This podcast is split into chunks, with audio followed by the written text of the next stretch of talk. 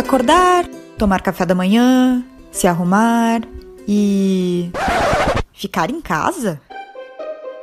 Pois é, a vida mudou para muita gente nessa pandemia. O impacto na forma de trabalhar variou para cada setor, mas quase nenhum passou incólume as adaptações. Por outro lado, presume-se que o profissional já saiba cumprir a função dele, mesmo que à distância.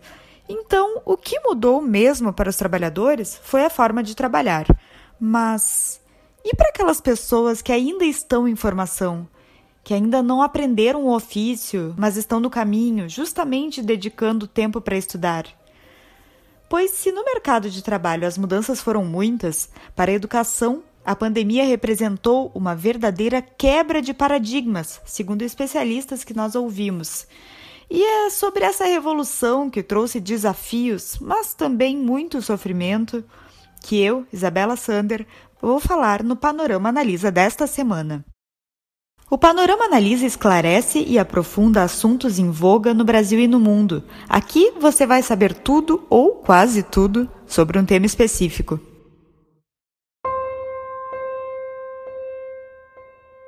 Em um país com tanta desigualdade como o Brasil, já é difícil manter crianças e adolescentes na escola.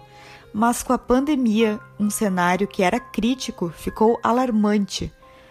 Um estudo da Unicef chamado Enfrentamento da Cultura do Fracasso Escolar mostra que em 2020 quase 4% da população brasileira com 6 a 17 anos de idade abandonou os estudos.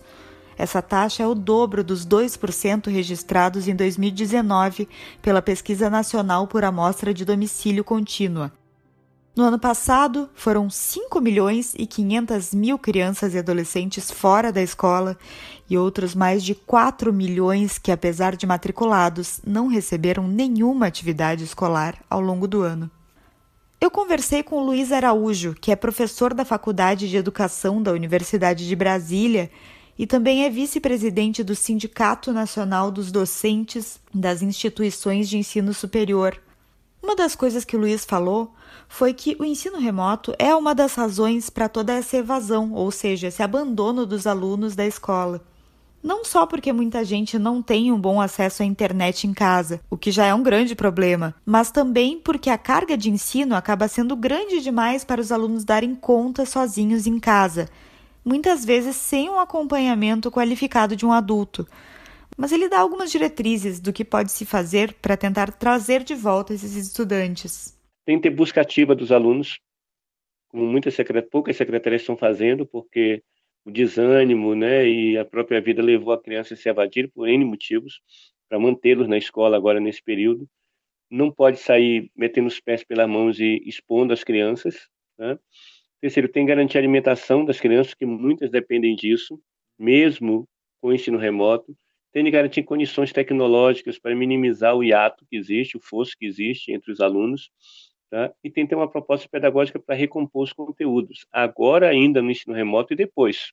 A Clara Maia tem 16 anos e faz o terceiro ano do ensino médio na rede particular do Distrito Federal. Ela nos conta que esse ano de aulas online ensinaram algumas coisas para ela, como ter mais autonomia e maturidade para estudar por conta própria, mas que essa independência também trouxe desafios, como manter a motivação para seguir estudando e não se deixar distrair. Pô, você tá lá estudando e aí do nada você pega, olha pro lado, você vê seu telefone, você fala hum, estudar ou mexer no telefone.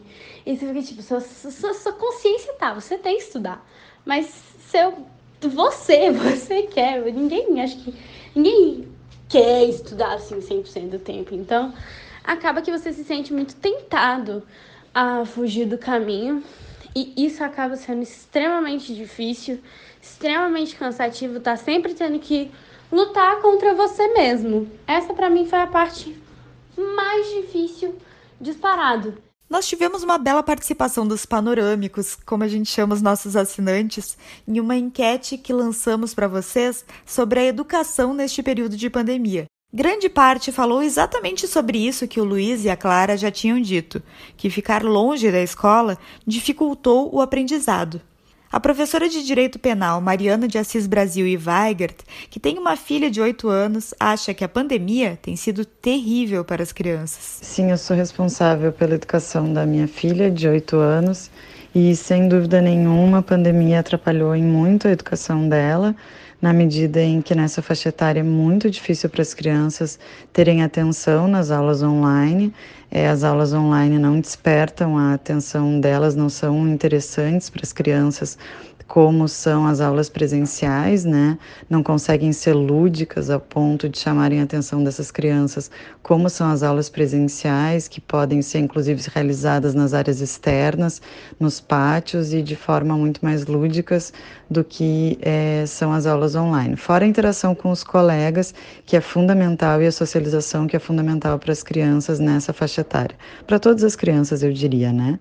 A Lisiane Eberly conta a vivência dela com o filho de 17 anos, que cursou todo o segundo ano, em 2020, à distância. Eu percebo que faltou assim um pouco daquele contato com os colegas e também a parte de solicitar aquela ajuda imediata para o professor quando não entendeu. Já o psicanalista Sander Machado fez um relato enquanto pessoa que trabalha em uma clínica que atende também crianças. Na minha clínica eu escuto uma, um relato assim de dificuldade muito grande, né, de quem é quem está trabalhando em home office, né, das crianças com e de colegas também, né, que atendem é, crianças, muitas dificuldades de de aprendizado, é, carga horária é, equivalente né, entre aula presencial e aula online, que é mais cansativo. A pandemia agravou ainda mais este problema crônico no Brasil, que é a desigualdade. A Pesquisa Nacional de Amostra por Domicílio mostrou que, na média, os 10% mais ricos perderam 3% da renda com a pandemia já os 40% mais pobres tiveram uma queda de 30% nos rendimentos, descontando o auxílio do governo.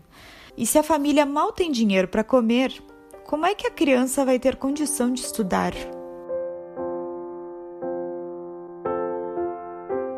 Marcelo Teixeira é professor de ciências em uma escola estadual de periferia no Rio Grande do Sul ele relatou um ano de 2020 difícil, com uma dificuldade imensa de dar aula por vídeo, já que boa parte dos alunos não tinham bom acesso à internet, o que gerou uma evasão enorme. Teve famílias de alunos do Marcelo que tiveram que vender o celular para conseguir se manter. É uma realidade que é muito dura, sim. E muitos tiveram que voltar a trabalhar, muitos uh, tiveram que uh, sair da escola por vários motivos uh, essa pandemia nos trouxe um agravamento maior assim da, das diferenças da desigualdade que a gente tem no país assim. Que enquanto escolas particulares elas têm plataformas próprias para dar aula tem conteúdos tem câmera para gravar aula na escola pública mal a gente consegue abrir a plataforma do Google que o, o estado do Rio Grande do Sul fez convênio com o, com o Google. O sentimento expressado pelo Marcelo é de frustração, porque mesmo querendo, ele sente que não consegue fazer o trabalho dele. Os males, né, da, de ser educador público uh, no estado do Rio Grande do Sul, ainda aconteceu uh, a ausência do a ausência da, da tua capacidade de, de conseguir dar uma aula, porque infelizmente quando tu disponibiliza a aula ou disponibiliza uma atividade uh, na plataforma, essa atividade é feita por 5% dos alunos, no máximo. Então tu te sente que não conseguiu nem atingir aquilo que tu gostaria, que era que a atividade fosse feita pelos teus alunos, que quando era presencial, pelo menos isso tu conseguia garantir que acontecesse. Uh, hoje, hoje eu não consigo garantir que aconteça e também uh, me sinto assim uh, incapaz, incapaz de conseguir fazer o meu trabalho. Como as aulas pela internet não deram muito certo, a escola onde Marcelo trabalha acabou contando com a ajuda da secretária da instituição, que mora na comunidade onde muitos dos alunos também moram. Ela serviu como um elo informal, levando materiais para a própria casa e entregando para os estudantes. Essa visão do Marcelo foi reforçada pelo nosso ouvinte Paulo Dias, que nos escreveu dizendo que os professores tiveram que se adaptar ao teletrabalho sem receber apoio para ter condições de dar aula em casa. E o mesmo aconteceu com os alunos.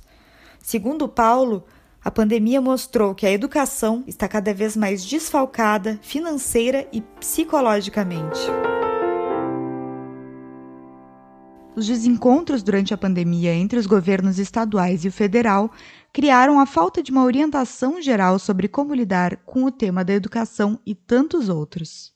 A educação está sofrendo os reflexos da falta de coordenação política do governo federal para o enfrentamento da pandemia, diferente de outros países em que o governo federal tomou a dianteira, estabeleceu as medidas, chamou a população à responsabilidade, coordenou os trabalhos Aqui não ocorreu isso. E aqui, no caso de educação, isso é grave, porque nós somos uma federação em que a educação básica, com quase 50 milhões de alunos, está distribuída em 5.570 municípios e 26 estados e o DF. Então, sem coordenação política, significa que as decisões são é, é, dispersas, né? E a falta de um lockdown lá no início da pandemia, né, nos levou ao auge da pandemia ano passado, a falta de teste nos levou a ter a proeminência agora da variante né, no nosso país. E a educação, ela, digamos assim, ela só pode ser entendida, esse debate sobre retorno ou não das escolas, sobre os efeitos disso, é, a partir desse quadro geral. Cristina Câmara é diretora de uma escola municipal de Belo Horizonte. Lá, a situação é menos crítica do que a relatada pelos professores do Rio Grande do Sul, mas também envolveu vários ajustes e organizações por parte da comunidade escolar.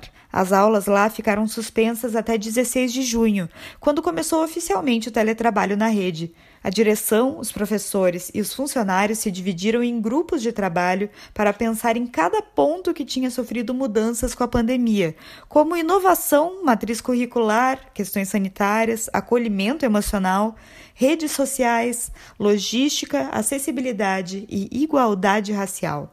A nossa escola tem algumas características, essa que eu já falei anteriormente, de ser uma escola central e de ter um público de diversos pontos, né, de Belo Horizonte e alguns municípios. Então esse esse desafio da comunicação é um desafio grande. É a própria questão do acesso às tecnologias, né, tanto por parte dos estudantes quanto é, por parte de alguns professores que tinham ali né, as suas limitações e as suas dificuldades. É, alguns professores né, do, é, pertencentes ao grupo de risco, então isso aí também gera e a, e a grande diversidade né, de situações que a gente está vivendo por causa dessa montanha russa de emoção que as pessoas estão vivendo nesse momento da pandemia. Então tudo isso tá, tudo isso é desafiador demais. Mas a gente vai levando, né? Tem alguns momentos que uma pessoa não está bem, aí a outra ajuda. Então a gente está indo, está contornando da melhor maneira possível. O grupo de trabalho de acolhimento emocional tem oferecido mensagens de carinho e conversas especialmente para os servidores da escola, para ajudar nisso que a Cristina chamou de montanha russa de emoções. E é por isso, por tantas pessoas perdendo amigos e familiares e ficando abaladas, que ela defende que as aulas se mantenham remotas.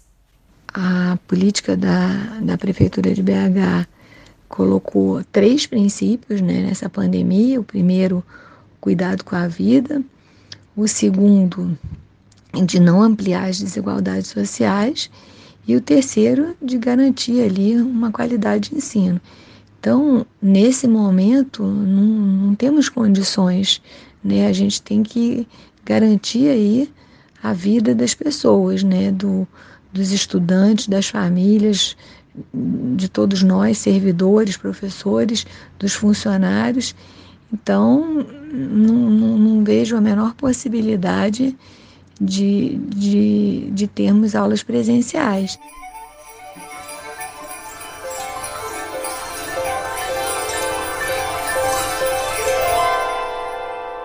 Ainda há poucos dados precisos para ilustrar a influência da desigualdade social nos efeitos educacionais que a pandemia trouxe, mas alguns estudos podem dar uma pista.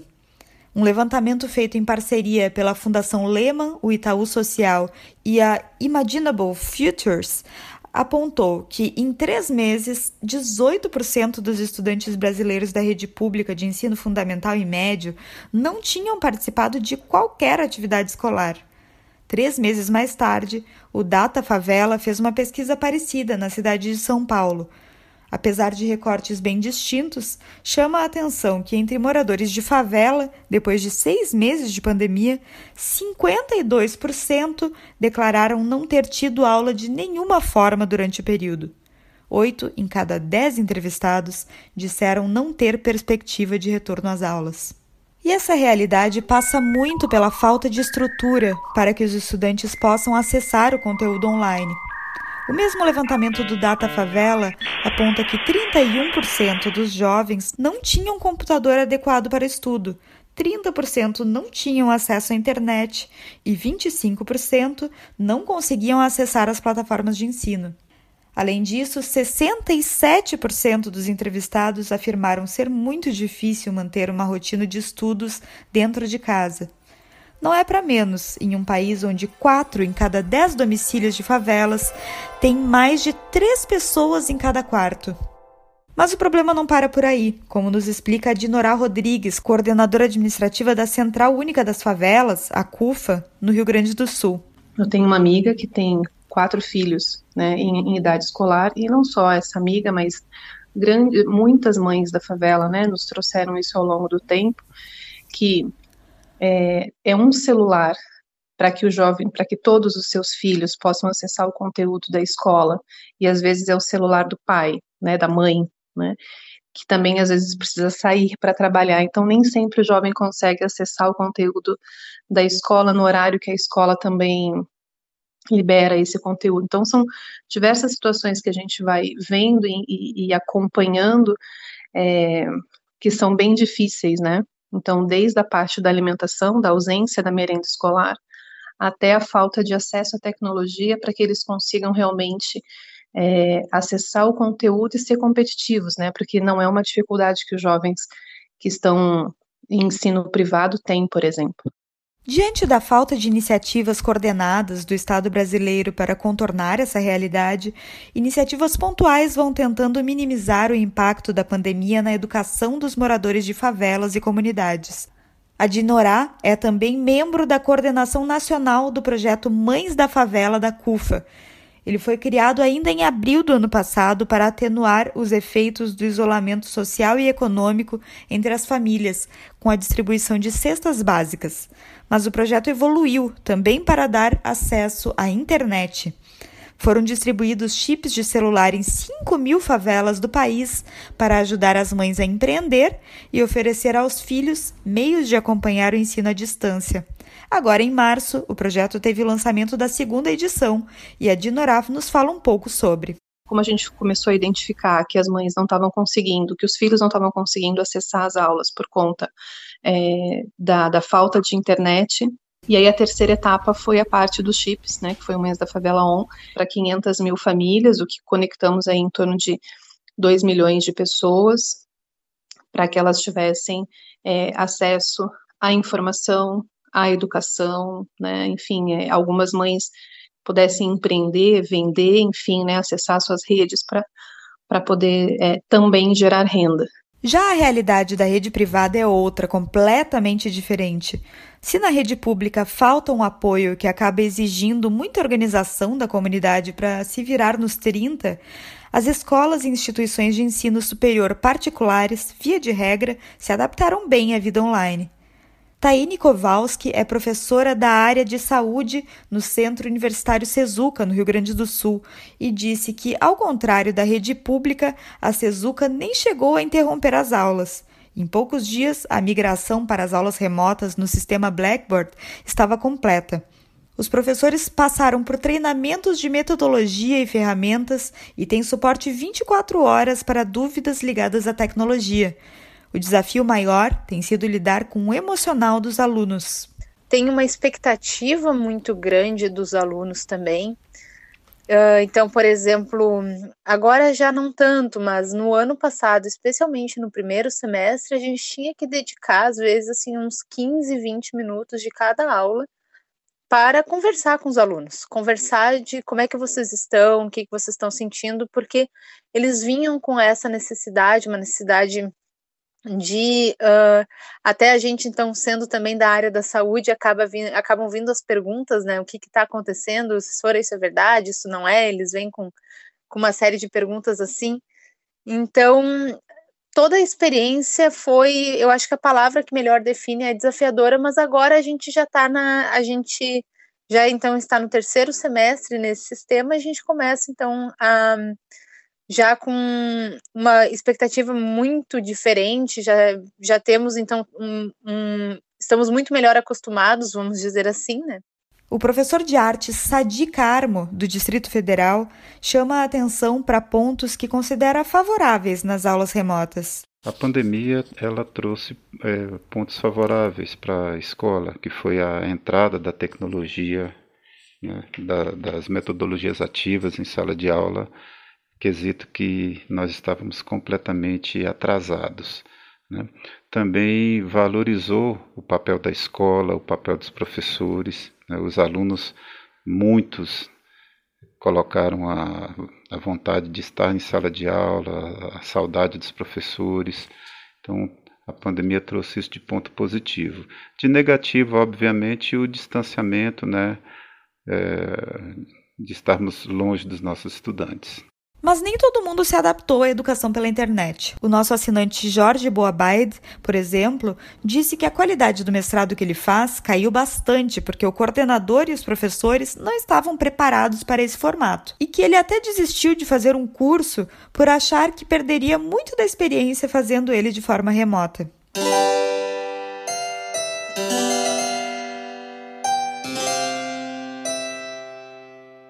Certamente ainda é cedo para fazer projeções sobre como a educação vai se reconstruir depois de todas essas transformações geradas pela pandemia, mas já tem muita gente pensando sobre isso. A Cristina Câmara, por exemplo, enxerga um futuro bonito. A gente tem aí uma perspectiva né, de, uma, de uma mudança, porque a gente vê com muito bons olhos que aquele formato daquela escola tradicional que até 18 de março do ano passado a gente tinha, a gente não vai ter mais. Quando a gente retornar, a gente tem ideias de, de uma escola diferente, que a gente possa né, oportunizar os estudantes é, um, uma, uma proposta diferente, né? uma proposta de metodologias ativas que vem ali com, com realmente o um ensino híbrido, né? no, no, no, no conceito de, de ensino híbrido, que é o foco no estudante, porque na escola tradicional a gente tem aquela ideia né, do professor como detentor do conhecimento e transmitindo aquele conhecimento para o aluno. E a ideia do ensino híbrido é que a gente possa utilizar é, é, recursos tecnológicos né, no, naquele momento ali é, presencial e não presencial, então a gente vai trabalhar com essas duas opções, mas o foco deixa de ser o professor e passa a ser o estudante. A Taine Kowalski chama a atenção para a importância de haver um esforço conjunto quando a pandemia terminar.